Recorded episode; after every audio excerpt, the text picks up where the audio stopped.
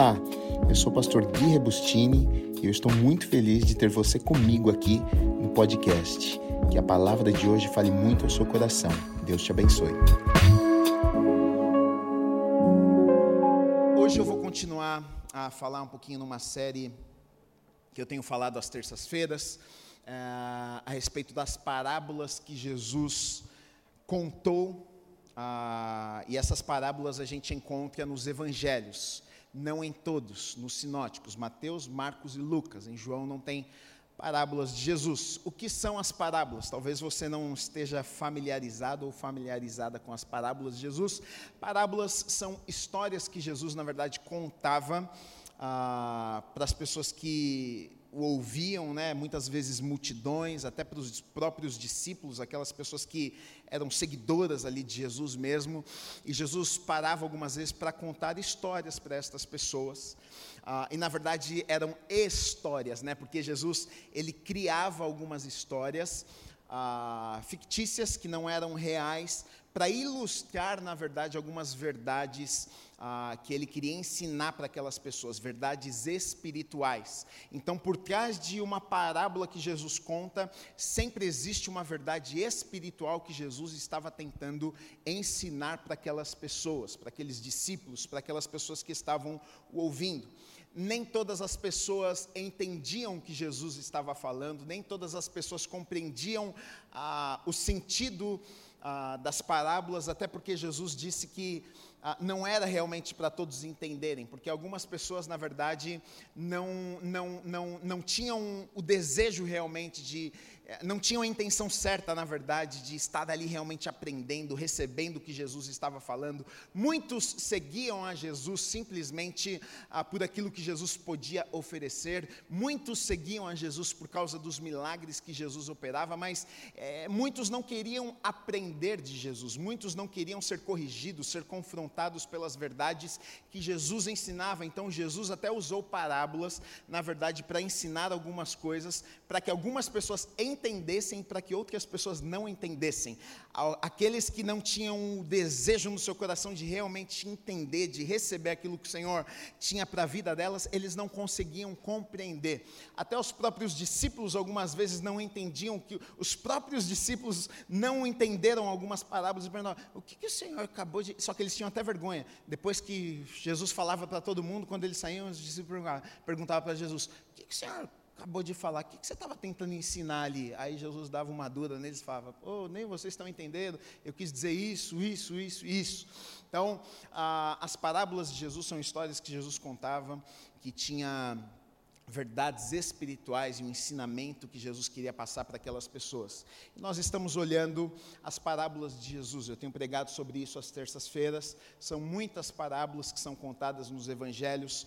Ah, eu não vou pregar sobre a respeito de todas as parábolas, acho que são quase 40 parábolas, e eu, na verdade, não parei para contar, mas eu sei que são quase, não sei se são 40, 39, 38, não sei. É, são muitas, então, para não ficar muito cansativo, é, eu, na verdade, tentei juntar algumas que falam a respeito da mesma coisa.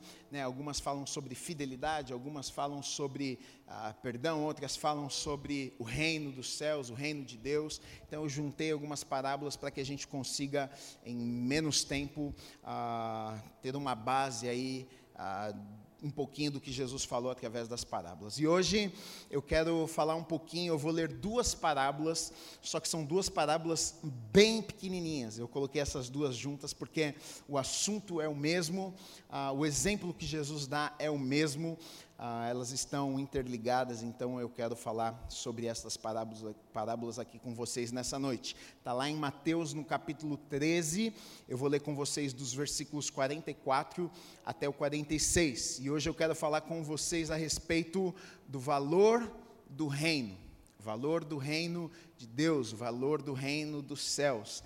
Dependendo do evangelho que você lê, você vai encontrar reino de Deus ou reino dos céus a, a mesma coisa, significa a mesma coisa. Mateus 13, 44 diz assim: O reino dos céus é semelhante a um tesouro oculto no campo, o qual certo homem, tendo-o achado, escondeu. E transbordante de alegria, vai, vende tudo o que tem e compra aquele campo. Versículo 45 e 46 diz assim: O reino dos céus é também semelhante um que negocia e procura boas pérolas. E tendo achado uma pérola de grande valor, vende tudo o que possui e a compra. Amém. Aqui nós vamos falar sobre a parábola do tesouro escondido e a parábola da pérola. A gente vai falar um pouquinho o que é reino, o quanto o reino vale, sobre tudo isso. Mas a história ela é intrigante e eu fico tentando imaginar aquelas pessoas ouvindo Jesus falar, a, contar essa história para eles. Porque para nós talvez é, pode até ser chocante, mas eu acredito que não seja tão chocante quanto para aquelas pessoas que estavam ouvindo aquela mensagem. Jesus está falando de duas pessoas. Jesus está falando de um homem que encontrou uh, um tesouro num campo, num terreno, e aí, depois de ele ter encontrado um tesouro, talvez aquele homem estava trabalhando, não sei, plantando, colhendo, a terra não era dele. Ele encontrou ali um tesouro que estava é, escondido debaixo da terra. Depois de ele ter encontrado o tesouro, ele, ele decide fazer o que? Ele pensa: puxa, eu vou comprar essa terra, porque esse tesouro é tão valioso que vale a pena comprar essa terra para ficar com esse tesouro. E aí a Bíblia conta que esse homem, ele vende tudo o que ele tem para conseguir comprar aquela terra só por causa daquele tesouro. E aí a Bíblia vai contar essa outra parábola falando desse comerciante que, na verdade, ele, ele compra, vende pérolas e tal. E aí ele encontra uma pérola de grande valor, e essa pérola era tão valiosa e tão especial que ele vende, ele faz a mesma coisa, ele vende tudo o que ele tem para ficar com aquela pérola. Acredito eu que aquelas pessoas que estavam ouvindo Jesus, e muitas delas eram, como nós, nós, nós temos falado, a gente tem visto que muitas destas pessoas ali nos evangelhos que ouviam Jesus, muitas eram os fariseus, os escribas, pessoas que conheciam as leis, pessoas que sabiam das escrituras, pessoas que tinham uma religião, não eram pessoas leigas, não é pessoas que não sabiam de nada. Sim, tinham também esse, esse tipo de pessoas que paravam para ouvir Jesus, mas tinham também as pessoas que sabiam, quando Jesus estava falando a respeito de algumas coisas, eles sabiam do que Jesus estava falando. E para muitas pessoas, eles, eles sabiam que eles viviam pelas leis, eles viviam ah, pelas leis de Moisés, eles viviam pelas regras, ah, eles, ah, eles acreditavam naquilo que Moisés havia deixado para eles, e Jesus vem confrontando diversas vezes no que eles acreditavam, e, e era conflitante para eles, porque Jesus vem pregando algo, diz, Jesus vem mostrando que é o Messias, que é o Filho de Deus, e ao mesmo tempo aquelas pessoas não conseguem acreditar, porque ah, eles olham e pensam: puxa, mas esse cara está contrariando o que Moisés falou para nós, e na verdade Jesus não estava contrariando nada que Moisés estava falando, Jesus Jesus não veio invalidar, ele não veio cancelar as leis, na verdade, Jesus veio trazer um ensinamento mais profundo, Jesus veio mostrar a importância do coração, a importância da intenção e não simplesmente de obedecer, de fazer. Agora, Jesus tá, começa a contar uma história para estes homens, para essas pessoas que também conheciam um pouco da Escritura e começa a falar: olha, o, o reino de Deus, na verdade, funciona, funciona assim: olha, o reino de Deus é essa pessoa que chegou lá, ele encontrou um bem, ele encontrou um tesouro, ele encontrou uma pedra preciosa, aí ele vendeu tudo que ele tem para ele adquirir o bem, e, tô, e, e aquelas pessoas imaginando e ouvindo e falando assim, algumas pensando, ah, é isso mesmo, estou com Jesus nessa aí interpretando de forma errada o que Jesus na verdade estava tentando ensinar, porque muitos pensavam o que? Justamente isso. É realmente a salvação, entrar no reino, fazer parte do reino dos céus, fazer parte daquilo que Deus tem para a minha vida, é por obras, é eu conquisto, é pelo que eu faço, é se eu obedeço, é se eu sou um, se eu obedeço todas as leis, é se eu me comporto, se eu faço tudo direitinho. E talvez alguns ali naquele momento ouvindo Jesus já pensaram ter a interpretação correta. Ah, tá vendo? Tem um, tem um preço mesmo. Cada Jesus está contando aí, ó, a parábola dizendo, olha que o cara vendeu tudo e foi lá e comprou, tá vendo? Pagou o preço. Nós estamos no caminho certo. Com certeza alguns fariseus, alguns escribas encheram o peito naquele momento e já até começaram a falar para alguns, talvez que já tinham deixado as leis de lado. Tá vendo só Jesus aí falando, Jesus ensinando, mas na verdade não é isso que Jesus estava falando, não é isso que Jesus estava ensinando, até porque a Bíblia não se contradiz, a Bíblia não, não, não se contraria. Ah, Jesus não estava ensinando algo que depois ah, outros homens de Deus falariam coisas inspiradas pelo Espírito Santo que iriam contrariar os ensinamentos de Jesus. A Bíblia, em muitos lugares, em muitos, ah, muitas passagens, vai nos ensinar e vai nos dizer que, na verdade, a salvação, o fato de entrarmos no reino, o fato de fazermos parte dessa família, na verdade, não nos custa nada. É, é, é graça, é, é, é dom gratuito, é um presente de Deus para as nossas vidas. Nós entramos no reino de Deus, nós vamos para o céu, nós recebemos a salvação não é pelo que nós fazemos, não é pelo preço que a gente possa pagar, não existe um valor, não tem como a gente pagar uma quantia para que a gente consiga entrar no reino de Deus, não existe a possibilidade de a gente obedecer às leis e fazer tudo direitinho diante de Deus para que a gente consiga, ah, agora eu estou apto para entrar no reino de Deus, então eu paguei uma boa quantia. Não, a sua oferta não compra o ticket para o reino de Deus, o seu dízimo não compra o ticket para entrar no reino de Deus, as tuas obras não compram o ticket que valida para que você consiga entrar no reino de Deus. Não, não, não é sobre isso e não é isso que Jesus estava ensinando, mas com certeza algumas pessoas estavam interpretando de forma errada e pensando: ah, então tá bom, então tem um preço que precisa ser pago para que a gente consiga entrar no reino de Deus, mas não é isso. Nós sabemos que fazer parte do reino de Deus, nós sabemos que a salvação é, é, é, é gratuita, na verdade, é gratuita para nós, porque custou muito para Jesus, na verdade, custou a vida de Jesus, custou o próprio sangue de Jesus, porque ele pagou um preço por mim e por você, ele derramou o sangue naquela cruz por mim e por você, porque o salário do pecado, a Bíblia diz que ah, o salário do pecado é a morte, então, quando o homem pecou, o ser humano pecou, não teria jeito de nós sermos perdoados sem que sangue fosse derramado, mas a Bíblia vai dizer lá em João 3,16 que Deus nos amou de tal maneira que enviou o seu único filho, o único filho ele enviou para que morresse naquela cruz por nós, para que eu e você nós não precisássemos morrer, ele morreu no meu e no seu lugar, para que eu e você pudéssemos fazer parte dessa grande família e fazer parte do reino dos céus, reino de Deus. Então, na verdade, nós recebemos de forma gratuita. Foi muito caro, na verdade, nós não teríamos o dinheiro, nós não teríamos terra, não tem um bem que consiga pagar aquilo, na verdade, que Deus nos deu. Mas para nós é de graça, é pela fé. Na verdade, se eu e você nós acreditarmos no sacrifício, naquilo que Jesus fez por nós, nós podemos entrar, nós podemos acessar, nós podemos fazer parte deste reino, nós podemos fazer parte desta grande família. Então, Jesus, na verdade, ele não estava ensinando e tentando falar para aquelas pessoas que existia um valor. Quando a gente lê de primeira, aparece justamente isso: olha, eles encontraram um bem.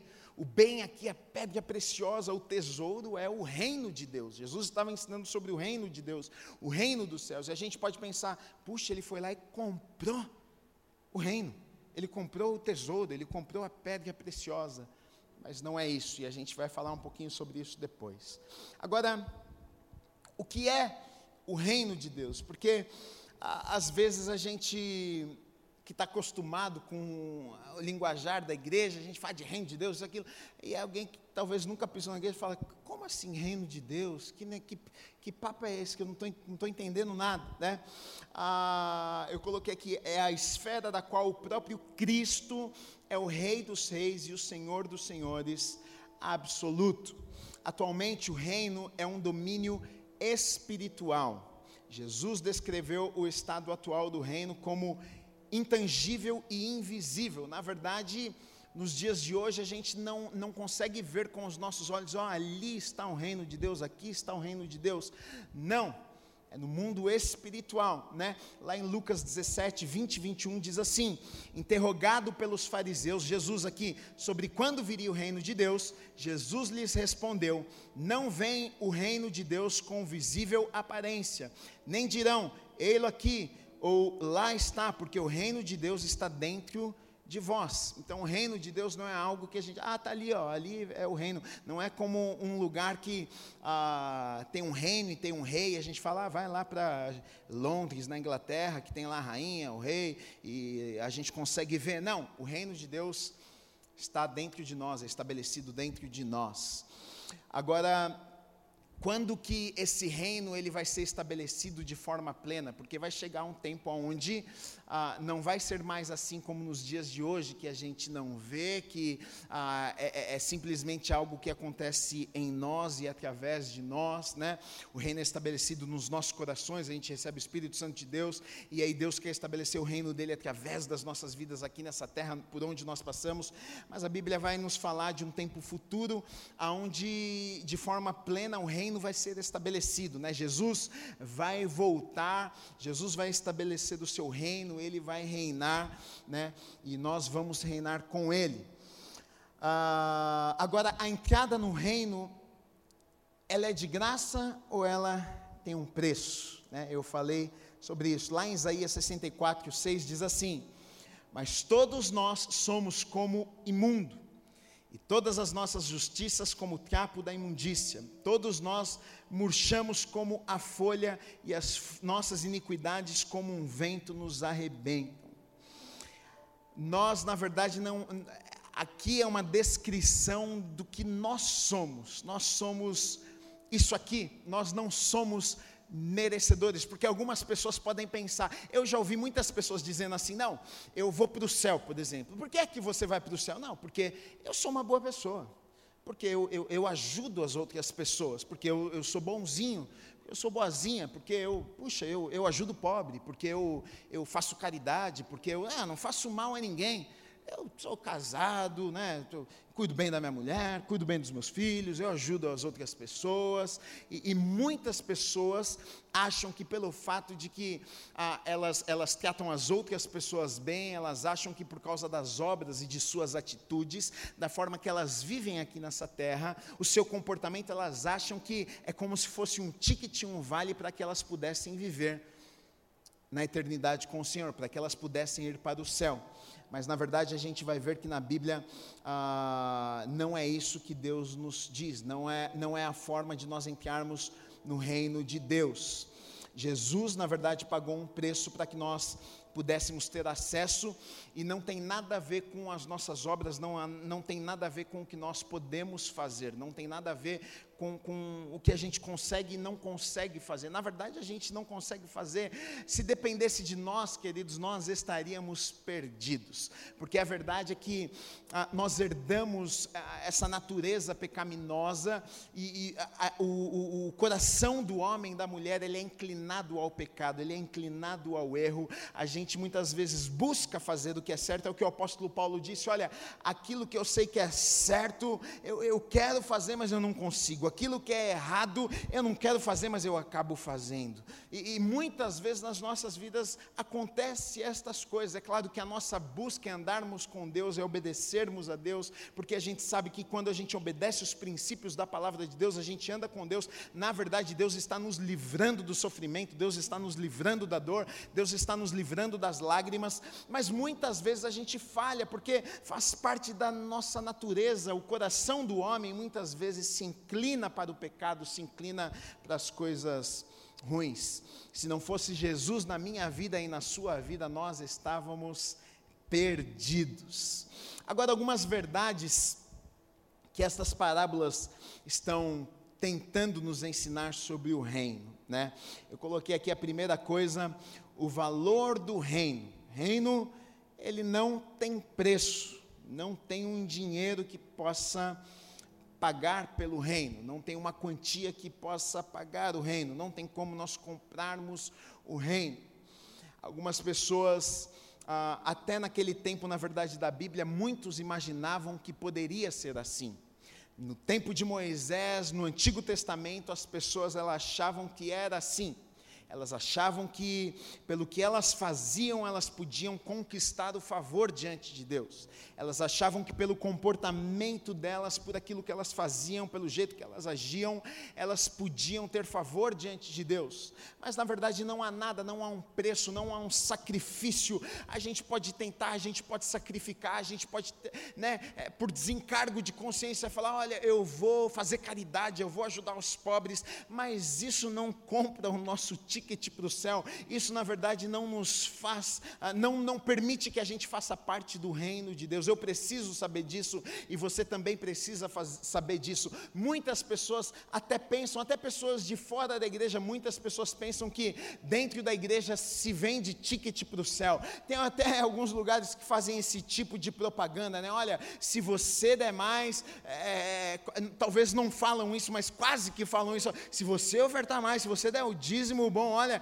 se, seu lugar lá está garantido, está garantido coisa nenhuma, querido. Não tem nada a ver com o que você dá, com o que você deixa de dar. O que você dá não te garante o teu lugar no céu. Oferta, dízimo, dinheiro não tem nada a ver com o ticket da eternidade, não tem nada a ver com o reino do céu. Nós fazemos estas coisas por princípios, porque entendemos, mas não misture as coisas. Eu e você não podemos comprar aquilo que na verdade já foi comprado e já foi pago por preço que nós não podemos pagar, e o preço foi pago com a vida de Jesus naquela cruz por mim e por você.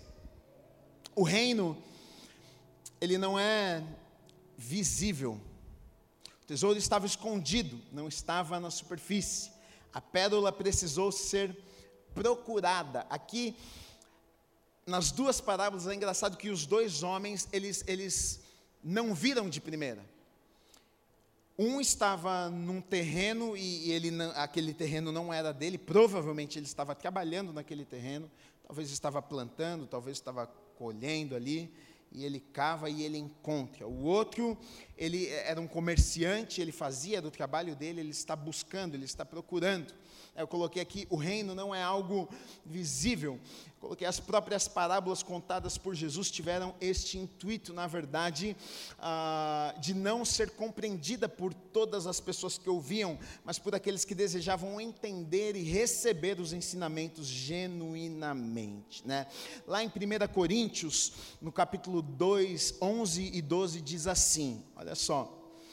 Porque qual dos homens sabe as coisas do homem, senão o seu próprio espírito que nele está? Assim também as coisas de Deus, ninguém as conhece, senão o Espírito de Deus.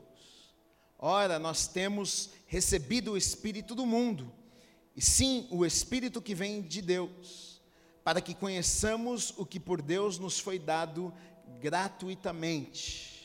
João 3,3 diz assim: A isto respondeu Jesus: Em verdade, em verdade te digo, que se alguém não nascer de novo, não pode ver o reino de Deus. Eu coloquei aqui, é por isso que o tesouro da salvação não é descoberto nem apreciado, na verdade, por muitas pessoas. Afinal, a mentalidade da carne é contrária e inimiga das coisas de Deus. As pessoas elas não conseguem compreender a loucura do que é encontrar o tesouro do reino de Deus. As pessoas olham de fora muitas vezes para dentro e elas veem uma renúncia, elas veem alguém que comprou um terreno, elas veem alguém que deixou tudo para trás por causa da aquela coisa, elas veem uma pessoa que deixou tantas coisas para trás por causa daquele bem que ela encontrou, e as pessoas, na verdade, não conseguem compreender. Esse povo é maluco, como é que eles estão fazendo estas coisas? Por que é que eles estão vivendo desta forma? O que o texto aqui, o que Coríntios está dizendo, o que Paulo está dizendo, olha, essas pessoas elas não conseguem compreender, porque elas não têm o Espírito Santo de Deus habitando dentro delas, para elas isso realmente é loucura, elas não conseguem compreender o coração e a mente de Deus, elas não conseguem compreender o que significa o reino de Deus, então elas olham para mim e para você e elas pensam, elas podem pensar, e talvez muitos até falem para você, talvez um familiar diga assim: você é maluco, o que, você vai fazer na igreja, o que, que você está fazendo lá? Mas você sabe que você encontrou um bem precioso e não é algo que é tangível, não é algo que você consegue explicar muitas vezes, não é algo que você consegue provar para as pessoas, não é algo que você consegue mostrar, está aqui, olha isso aqui, mas é algo que está dentro de você, é uma alegria que é incabível, é incalculável, é uma paz que a Bíblia vai dizer que excede todo o entendimento, é uma certeza de que você é salvo, e aí as pessoas te perguntam por que é que você trocou, por que é que você deixou, por que é que você escolheu este bem, por que é que você pegou este tesouro lá no teu coração, pode parecer loucura, você deixou tudo para trás escolheu uma coisa, mas você sabe, porque você sabe que você sabe que você sabe, ninguém te ensinou, ninguém, ninguém veio e mostrou algo para você, mas você tem uma certeza, uma convicção no seu coração que você adquiriu o melhor bem que você poderia ter adquirido. Essa é a loucura do Evangelho. Essa é a loucura do Evangelho e as pessoas de fora não conseguem compreender.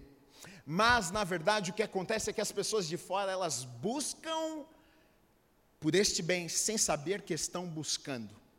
Porque o coração do ser humano, no coração do ser humano existe um vazio que não consegue ser preenchido a não ser por esta pérola, a não ser por este tesouro, e este tesouro e esta pérola se chama reino de Deus que é estabelecido nos nossos corações. Enquanto as pessoas não descobrem que é esta pérola que elas precisam adquirir quando elas, enquanto elas não descobrem isso, sabe o que elas fazem? Elas vão adquirindo outras pérolas. Aí a pessoa ela pensa que se ela comprar um carro novo do ano, ela vai se sentir realizada, ela vai se sentir bem, ela vai ficar feliz e agora ela vai viver bem.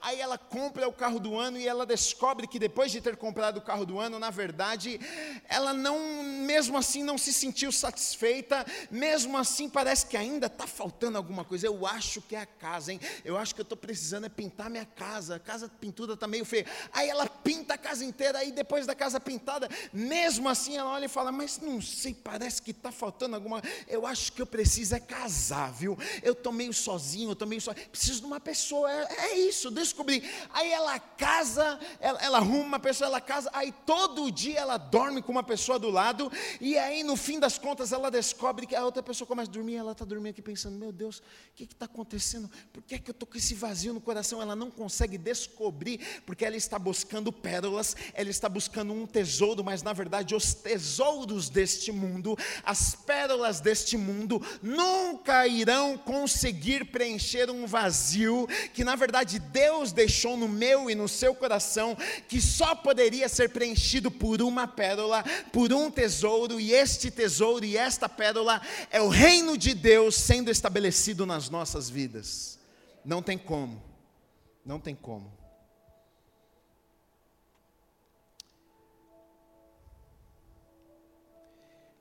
O reino é adquirido de forma pessoal.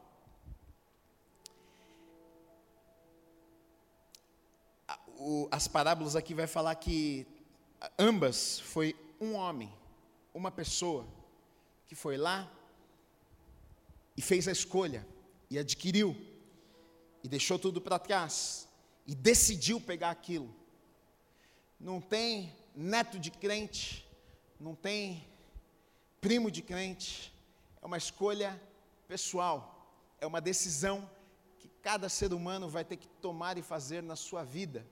Não tem como a gente ir na rabiola de outra pessoa, não tem como a gente pegar carona com o outro que tomou uma decisão. Não, é uma escolha que todos nós temos que fazer nas nossas vidas. Se você não fizer esta escolha, você não vai viver isto aqui que a Bíblia está dizendo que eu e você podemos viver. Eu coloquei que a imagem é vital, pois Jesus estava inserindo pessoas que pensavam que, pelo fato de fazerem parte da nação de Israel, automaticamente já eram membros do reino do Messias. Porque olha só, ah, os judeus, eles sabiam que eles eram o povo da promessa. Eles sabiam que, ele é, que eles eram o povo escolhido, o povo da bênção. Então muitos pensavam no, o quê? Não, eu sou judeu, eu não sou gentil, eu não sou de outra nação, não, eu sou, eu sou herdeiro, eu, eu, eu faço parte da linhagem de Abraão. Então muitos pensavam o quê? Está tudo certo, eu não preciso fazer nada. E aí Jesus vem confrontar e vem dizer o seguinte: não, não, não, querido, não fique achando que a pérola de Abraão vai cair na, na, sua mãozinha e você não precisa fazer uma escolha e tomar uma decisão na sua vida, é pessoal. Não ache você que pelo fato de você ter nascido judeu, não pense você porque você mora em Israel, não pense você que você faz parte desse povo que você também não vai precisar tomar uma decisão na sua vida, você também não vai precisar um dia confessar, um dia acreditar que Jesus veio, que ele morreu por você. Não, não se engane, e, e, e por isso que Jesus está falando essa palavra parábola e com certeza confrontando algumas pessoas ali. Então é uma lição para mim e para você também que o reino, na verdade, muitas vezes quando a gente fala de reino parece algo tão grande, mas na verdade é algo que é pessoal. É para mim e para você, é uma escolha que eu e você temos que fazer nas nossas vidas. O reino é fonte real de alegria verdadeira. Olha o que diz no versículo 44. Na verdade, nas duas parábolas fala isso. E transbordante de alegria, vai, vende tudo o que tem e compra aquele campo. Que loucura é essa? Quem que fica feliz de vender tudo que tem para comprar um tesouro? Que doideira é essa? Quem que é o maluco que fica feliz da vida de vender tudo o que tem para ficar com uma pérola. Vende tua casa, vende teu carro, vende tua bicicleta, vende o patinete, vende a casa na praia, vende, vende também, vende, vende tudo. E no final das contas, não é chorando não, que tristeza, tá bom, mas é, o reino, vai valer a pena, eu vou chorar. Mas... É. Não, está falando aqui, alegria. Que alegria é essa? Que doideira é essa que está falando que alguém pega tudo que tem, vende, fica com uma coisa e ainda fica feliz de ficar só com essa coisa? Essa é a grande loucura do Evangelho. Essa é a grande loucura do Evangelho. Sabe o que é isso, querido?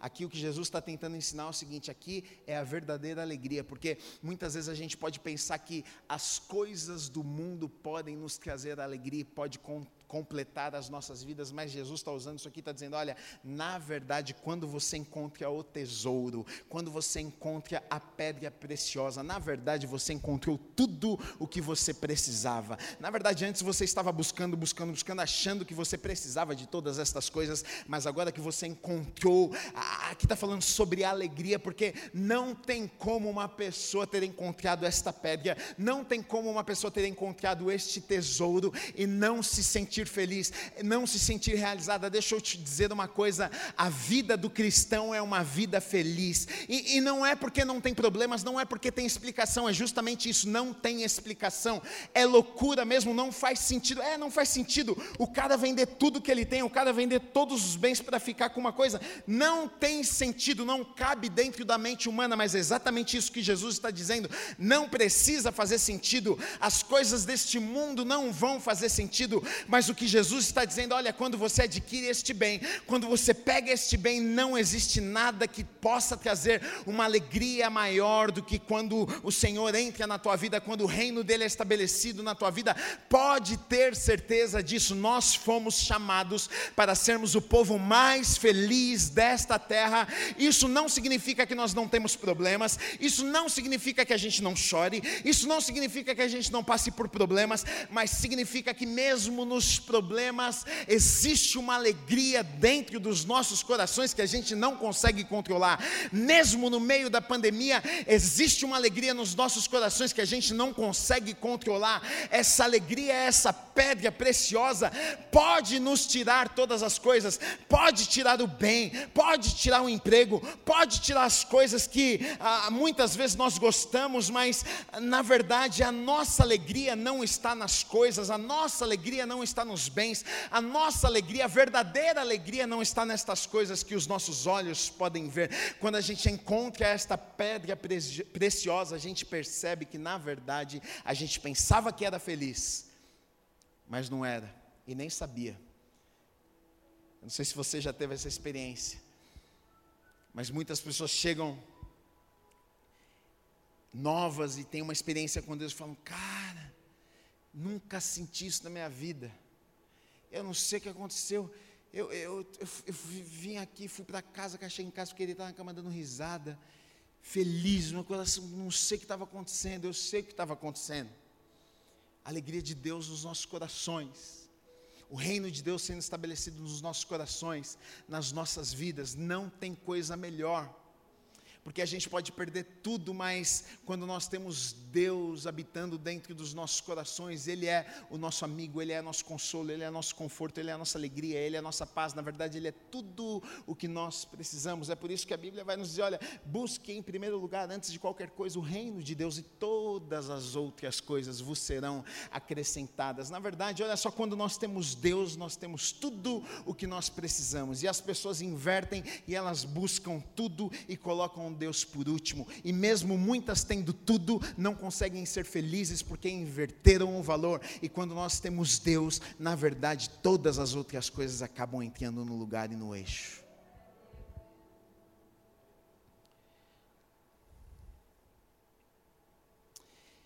Na Bíblia vai falar muito sobre alegria, porque Deus é o nosso Pai, Ele, Ele, Ele deseja que eu e você a gente seja feliz. Em João 15, 11 diz assim: Tenho-vos dito estas coisas para que o meu gozo esteja em vós e o vosso gozo seja completo, a alegria de vocês. Eu quero que vocês tenham alegria. João 15, de ah, 5 a 10. Agora, antes disso, olha o, que, olha o que vai dizer: Eu sou a videira, vós os ramos. Quem permanece em mim e eu nele, nesse dá muito fruto, porque sem mim nada podeis fazer. Se alguém não permanecer em mim, será lançado fora, a semelhança do ramo, e secará. E o apanham, lançam no fogo e o queimam. Se permanecerdes em mim e, e em minhas palavras permanecerem em vós, pedireis o que quiserdes e vos será feito. Nisto é glorificado meu Pai, em que deis muito fruto, e assim vos tornareis meus discípulos. Como o Pai me amou, também eu vos amei permanecei no meu amor.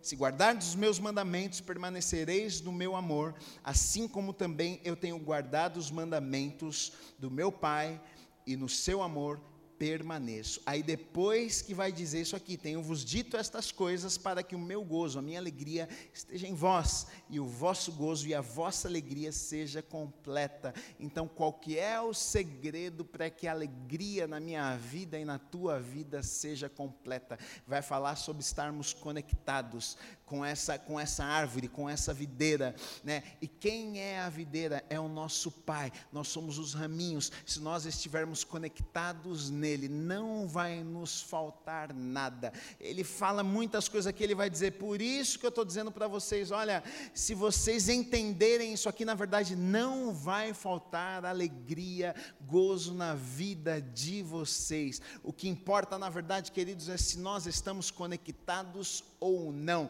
Muitas vezes nós ficamos desesperados, preocupados, infelizes e tantos problemas e tantas coisas, sabe por quê? O problema é um só a gente está desconectado com o nosso Pai, a gente está longe e a gente não consegue frutificar. A nossa vida vai secando como uma folhinha que está longe né, do, do, da árvore, está longe, não, não é alimentada e ela vai morrendo e vai secando.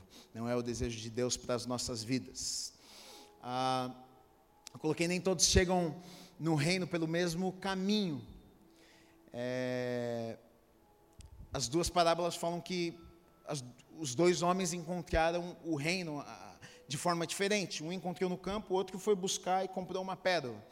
E, na verdade, a gente percebe isso, que nem todas as pessoas encontram o Senhor da mesma forma. Algumas pessoas parecem que tropeçam em Deus e algumas pessoas parecem que têm que buscar Deus. Né? Tem gente que não sabe ah, o que ela está buscando, mas ela está buscando alguma coisa. Eu conheço pessoas que não, ela sabe que precisa de algo maior ela não sabe nem o que é. Tem gente que pensa que é, é uma energia, tem gente que pensa que é, ah, eu não sei, mas eu estou precisando de algo maior. Ela nem sabe que esse negócio é Deus, mas ela sabe que tem alguma coisa além dela e ela precisa desse negócio na vida dela. Agora tem gente que não está pensando em nada, tem gente que não está preocupado com nada, se tem Deus, se não existe Deus, tem gente que está vivendo a vida e de repente tropeça alguém e fala, oh, vamos ali comigo, cada vem aqui, e de repente Deus pega o cada, o cada. Ah, chorando dentro da igreja, falando, eu preciso desse Deus. Ninguém, nem, nunca tinha ido na igreja na vida. Nunca tinha precisado. E na Bíblia a gente vê muitas histórias assim. Né? A gente vê, por exemplo, a, o apóstolo Paulo, que na verdade ele ele estava indo perseguir cristãos, ele não estava buscando Deus, não, não estava buscando fazer, na verdade, aos olhos dele, ele estava fazendo o que é certo, mas aí Deus, na verdade, encontra ele ali no meio da, daquela estrada, ele cai do cavalo, ele tem um encontro com Deus ali, mas ele não estava procurando nada ele foi achado ali naquele lugar. E a gente tem outras histórias, por exemplo, na Bíblia, que a gente vê pessoas encontrando, tendo encontro com Deus de forma diferente. Por exemplo, a, a, aquela mulher samaritana lá que foi buscar água no, no, no, poço. Ela foi lá buscar água no poço, ela não foi ter um encontro com Jesus. Ela foi lá pegar água para levar para casa, para lavar roupa, sei lá fazer o quê. E Jesus estava lá no poço. Ela tropeçou ali em Jesus e teve a sua vida transformada. A gente vê isso acontecendo o tempo inteiro, né, na vida de pessoas. Alguns chegam pelo desespero. Eu até falei para você esses dias que uma amiga do colégio, que estudei na quinta série, me mandou mensagem falando justamente isso. Gui, a minha vida está tudo certo. Olha, eu, eu tenho uma família, tenho, tenho um marido, tenho uma filha, pô, tudo maravilhoso e tal. Ela falou assim, mas eu sei que eu preciso de Deus na minha vida. Eu, eu, tenho, eu tenho sentido uma sede. Ela falou assim, eu entrei no teu Instagram aqui, porque não via há anos. Ela falou, entrei no teu Instagram. Ela falou assim, eu vi que você virou pastor, vi a família linda que você formou, pô, eu estava ouvindo umas mensagens, você é um homem de Deus, eu preciso desse Deus aí. Estava com sede, está procurando, está entrando no canal. Ela falou: me fala um canal para eu ouvir todas as mensagens, para eu consumir tudo, porque eu, eu preciso desse negócio que vocês têm. Então tem gente que está buscando, tem gente que está procurando, tem gente que vai tropeçar. Eu não sei de que jeito que você chegou aqui, mas ambas histórias a vida dos dois homens nunca mais foram as mesmas. Não importa o jeito que chegou, se tropeçou ou se buscou, o que importa, sabe o que é? Quando nós temos um encontro com essa pedra preciosa, saiba de uma coisa: a sua vida, a minha vida nunca mais é a mesma, nunca mais é a mesma. Pode ter certeza, eu já vi pessoas que tiveram um encontro com Deus, que, que as pessoas, quando não acreditavam, é, me perguntavam o que é que aconteceu com aquela pessoa. Ah, o meu irmão, na verdade, eu tive uma amiga na escola que uh, eu era novinho e tal, e, essa amiga virou namorada do meu irmão, e a gente virou amigo da família. E, e, o pai dessa menina, ele era um grande loucão, mas ele era gente boa demais, ele era um doidão. E ele era diretor de, de, de empresa tal e não sei o quê, e, e ele é um cara muito, muito carrancudo, assim, extremamente duro com os funcionários, bravo. E aí esse cara se converteu, meu. Esse cara foi para a igreja, esse cara entregou a vida para Jesus. E um dia, no final de semana, ele foi fazer, eh, ele fazia rally de carro. Aí ele, ele quis levar a gente no encontro que tinha lá dos ralizeiros, do, do, da, do pessoal da empresa. Aí a gente foi. E aí uma mulher que era chefe lá também chegou para a gente e falou assim: Ah, vocês são os amigos dele lá, tal, da igreja? Não sei o que, somos. Falou assim: Vem cá, deixa eu fazer uma pergunta. O que é que vocês estão fazendo com ele? Ah, por quê? Falei, não, vocês estão fazendo alguma coisa com esse cara. Por quê? Não, porque esse cara aqui é o cara mais duro que eu já conheci na vida. Ele é grosso, ele chega de manhã, não dá bom dia para ninguém, ele dá patada nos funcionários, o povo tem medo dele, mas de uns tempos para cá, não sei o que está acontecendo. Ele dá bom dia, ele sorri para as pessoas, ele chama para conversar, ele é outra pessoa. O que é que vocês estão fazendo com esse cara? Eu falei, nós não estamos fazendo nada, quem está fazendo é Jesus. É isso que Deus faz na vida das pessoas. Não tem como uma pessoa ter um encontro com o Senhor, não tem como ela encontrar essa pedra preciosa e a sua vida não ser transformada, seja de um jeito, seja de outro, mas uma coisa tem em comum aqui na história: ambas as vidas, as duas pessoas, a vida destas pessoas nunca mais foram as mesmas. A fé Na verdade, o único pré-requisito para que a gente tenha, conquiste ou compre esse tesouro, esse bem, que a gente não compra com o valor, o que, que é? É nós acreditarmos, é nós termos fé. A Bíblia vai dizer que é por meio da nossa fé. Se nós acreditarmos, a gente recebe de Deus, não é por aquilo que nós fazemos, não é pela quantia que nós pagamos. Agora, a fé, ela tem um, um, preço alto. A salvação não custa nada, mas a fé custa tudo. A salvação não te custa nada, mas muitas vezes crer pode me custar e te custar tudo. Eu quero falar um pouquinho sobre isso com vocês. Eu quero, na verdade, fechar a mensagem falando um pouquinho sobre isso, porque o texto, na verdade, as parábolas vão falar sobre isso. O que é que Jesus estava tentando falar sobre, sobre essa questão de, de, de comprar, de, na verdade, dessas pessoas venderem tudo o que tinham, deixar tudo o que tinham para trás, para que elas pudessem adquirir aquele bem. A gente fica um pouco confuso com isso, mas por que, que Jesus falou isso? Porque é, parece até meio conflitante. Se eu não preciso pagar nada, por que, que então eles venderam tudo?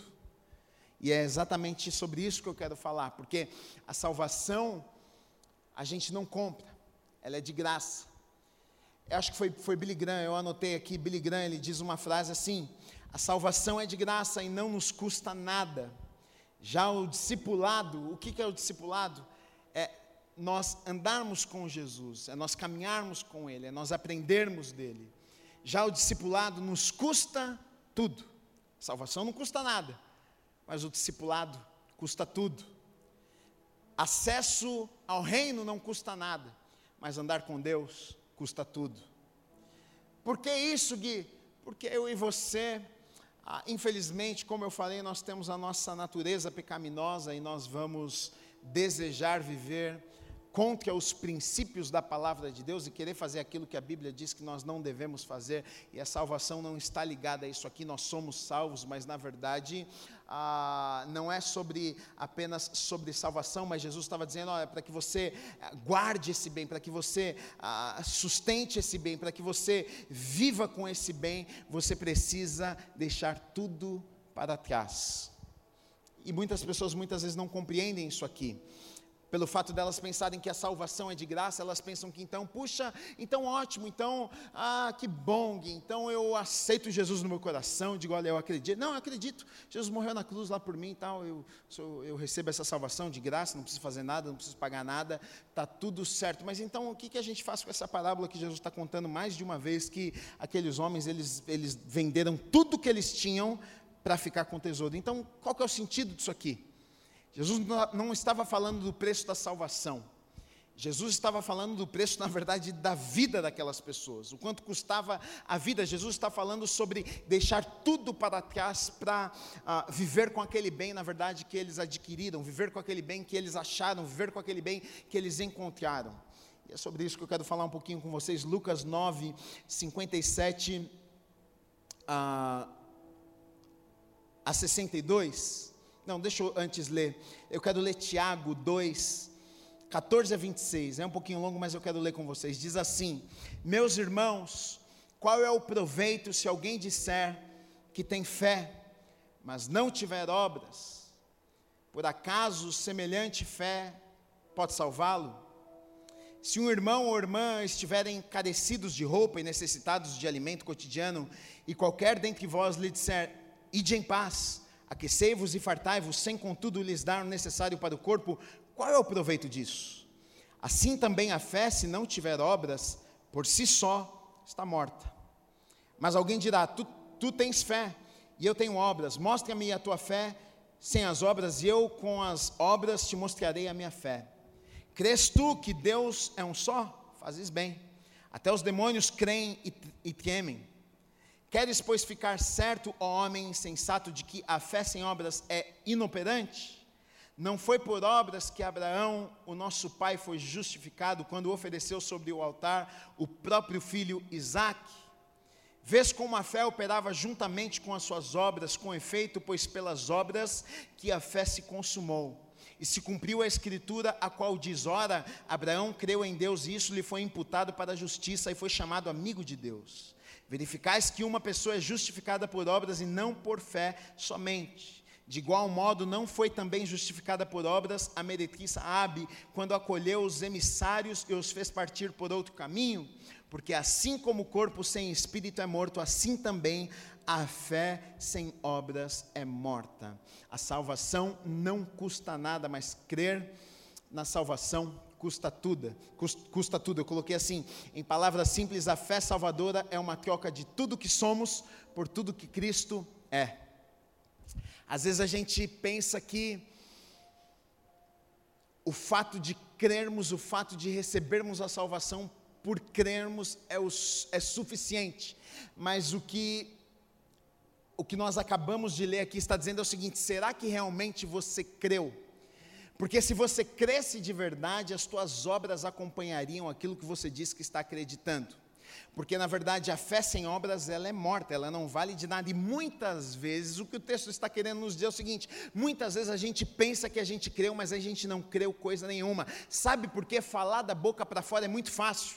Falar que você acredita é muito fácil, falar que você aceita o sacrifício é muito fácil, falar que, não, olha, realmente a, a pedra é preciosa, não, eu, eu, eu entendo que Jesus morreu e eu recebo aquilo, o sacrifício de Jesus. Falar que você acredita nisso é muito fácil, mas me mostra, na verdade, as nossas obras, elas mostram se de fato nós acreditamos ou não acreditamos. E muitas vezes é aqui que muitos acabam ah, se perdendo no caminho porque pensam que ah, ah, eu não preciso fazer nada, eu não preciso, ah, não, não tem nada que eu faça aqui, a salvação ela é de graça, e realmente a salvação ela é de graça, eu e você não podemos comprar a salvação, é como aqueles homens, olha, o que Jesus estava tentando ensinar não é que eles podiam comprar aquele terreno, mas o que Jesus estava dizendo, olha, já que eles acharam um bem, não tem como, as obras precisam acompanhar, se você encontrou algo, tudo na sua vida muda, aquilo que você tinha, na verdade, você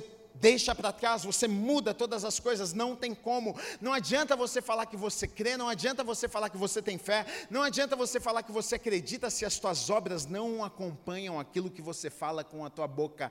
Muitas vezes a gente fala é apenas blá, blá, blá, é apenas para a gente se sentir um pouco melhor, é apenas para que a gente ah, esteja bem com as pessoas da igreja. Não, eu acredito também, não, eu recebo também, mas na verdade as tuas obras são contrárias àquilo que você você declara, aquilo que você diz ter fé, mas na verdade o teu comportamento é totalmente contrário. Você acredita coisa nenhuma, porque você diz: "Não, eu acredito no sacrifício de Jesus, eu acredito que no que Deus fez por mim", mas não acredita porque quando Deus fala com você, quando Deus te direciona alguma coisa, você não faz nada do que Deus fala com você, você não acredita naquela voz que fala no teu espírito, no teu coração, mas você diz que acredita, na verdade porque você quer apenas um ticket para você ir para o céu, você quer um vale céu, você quer um ticket céu, mas na verdade, o que Jesus estava tentando ensinar é que na verdade essas pessoas nunca creram de verdade, essas pessoas não encontraram a pedra preciosa, essas pessoas não tiveram a experiência verdadeira de, de terem encontrado a pedra preciosa, porque quando nós encontramos, quando a gente encontra, quando a gente tem um encontro real com o Senhor, querido, se for preciso vender tudo, se for preciso deixar tudo para trás, não tem problema, a gente faz, porque não tem como, a experiência que nós tivemos com Deus é tão maravilhosa, é tão boa que todo o resto se torna insignificante daquilo que nós experimentamos com Deus. Agora, quando as minhas atitudes, quando nada acompanha aquilo que eu falo com a minha boca, querido, talvez eu não tenha tido ainda uma experiência real com o Senhor. E a vida do cristão, a vida de alguém que deseja andar com Deus, ou é tudo ou é nada, não tem como. Não tem como você dizer, não, eu quero a pedra, mas eu também quero ah, todos os meus bens. Eu quero a pedra, mas eu quero também tudo o que eu tinha antes e tudo o que eu vivi até aqui, eu quero, eu quero as duas coisas. O que Jesus estava dizendo, olha, você vai precisar fazer uma escolha. O que Jesus estava ensinando naquela, naquela parábola é aqueles dois homens venderam tudo e deixaram para trás. O que Jesus estava dizendo é o seguinte: olha, é, não tem como uma escolha precisa ser feita. Chega no momento que você precisa escolher ou Deus ou as coisas deste mundo. Não significa que amanhã Deus vai te pedir todas as coisas, mas significa que você está disposto. Se Deus te pedir alguma coisa, se Deus falar para você, olha, até aqui você veio nessa direção, mas a partir de agora você tem que ir naquela direção, você está disposto, você tomou uma decisão, agora você anda com Deus, agora sua vida está entregue nas mãos do Senhor, agora na verdade Ele é o seu Senhor, agora na verdade ah, na, nada mais importa do que Ele na sua vida, e é sobre isso que Jesus estava tentando ensinar, porque agora nada das outras coisas que aqueles homens tinham tinha mais valor, tanto que eles vendem tudo para ficar com aquele tesouro, com aquela pérola que era mais valiosa do que qualquer outra coisa. Saiba de uma coisa, não existe algo que seja mais precioso do que a presença de Deus nas nossas vidas. Perca o emprego, mas não perca a presença de Deus na tua vida. Perca uma oportunidade, mas não perca a oportunidade de fazer o que é certo diante de Deus, porque quando nós entregamos a nossa vida ao Senhor, sabe o que acontece, queridos? A gente, a, a, gente precisa entender que se eu tenho Deus, eu tenho tudo, se eu tenho Deus, se eu tenho essa pedra preciosa, eu tenho tudo, e é justamente isso que aqueles homens entenderam: se eu tenho essa pedra, eu tenho tudo, eu não preciso mais dos meus bens, eu não preciso de casa, eu vou vender tudo para ficar com aquilo, e é isso que nós precisamos entender nas nossas vidas. Muitas vezes a gente gente busca favor de homens, a gente busca favor de pessoas, a gente faz coisas erradas para que a gente seja promovido, e muitas vezes a gente se esquece que tudo que nós precisamos não é que os olhos do chefe estejam sobre as nossas vidas, não é que as pessoas reparem em nós, nós precisamos entender que nós precisamos estar bem com Deus. Se nós estivermos bem com Deus, se nós tivermos essa pedra preciosa, nós temos tudo o que nós precisamos. É Ele quem nos abençoa, é é Ele que nos favorece, é Ele que nos promove. Se Ele disser sim para nós, ninguém pode dizer não. Se Ele abrir uma porta para mim, quem é que pode fechar esta porta? Se Ele quiser me abençoar, quem é que pode me amaldiçoar? Se Ele colocar alguém no meu caminho para me abençoar, quem é que pode tirar esta pessoa? E muitas vezes a gente se apega a tantas coisas, mas eu quero te encorajar, não tem como. Eu e você precisamos tomar uma decisão e é uma decisão diária, porque muitas vezes no nosso dia a dia nós vamos ter a oportunidade de escolhermos: eu vou escolher a pedra preciosa, eu vou escolher o reino de Deus, eu vou escolher servir a Deus, eu vou escolher o Senhor ou eu vou escolher as outras coisas, eu vou escolher obedecer ou eu vou escolher uma oportunidade honrada, eu vou escolher andar com Deus ou eu vou escolher pecar. Escolha Deus na sua vida todos os dias, por mais que seja difícil, talvez a decisão para aqueles homens não foi tão fácil trocar tudo que eles tinham por um bem, mas vale a pena, vale a pena, pode ter certeza disso, vale a pena. Quando nós andamos com Deus, quando nós obedecemos a palavra de Deus, quando nós seguimos aquilo que Deus tem para as nossas vidas, quando nós escolhemos a Deus, Deus nos abençoa, Deus nos favorece, Ele é por nós, tudo que nós precisamos nós temos nele. Você vai ter uma alegria como nunca antes, você vai experimentar uma paz como nunca antes. Ele vai abençoar, talvez até com menos recursos do que você tinha, mas você vai ser mais abençoado. Com menos recursos que você tinha, mas você vai ser mais próspero. Antes você ficava doente e talvez o seu dinheiro que você tinha até mais você gastava comprando remédio, mas agora você é abençoado, você é abençoada. Deus guarda a tua vida, Deus te sustenta. Você não gasta mais dinheiro com coisas que você gastava antes. Deus está abençoando a sua vida, querido. Escolha Deus, escolha esta pedra preciosa, porque é a melhor escolha que você pode fazer na sua vida.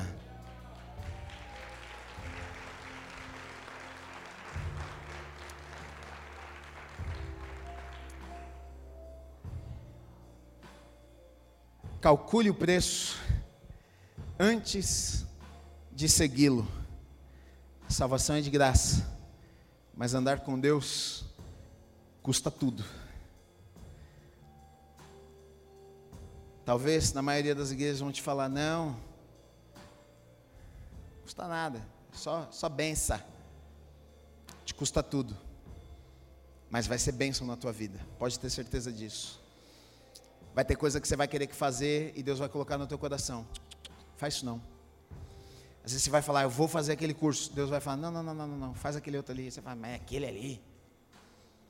A nossa visão é muito limitada. Deus sabe de todas as coisas. Ele tem o melhor preparado para nós. Deus está vendo lá na frente, Ele sabe de tudo. Então, o perder tudo, o deixar tudo, muitas vezes é exatamente isso.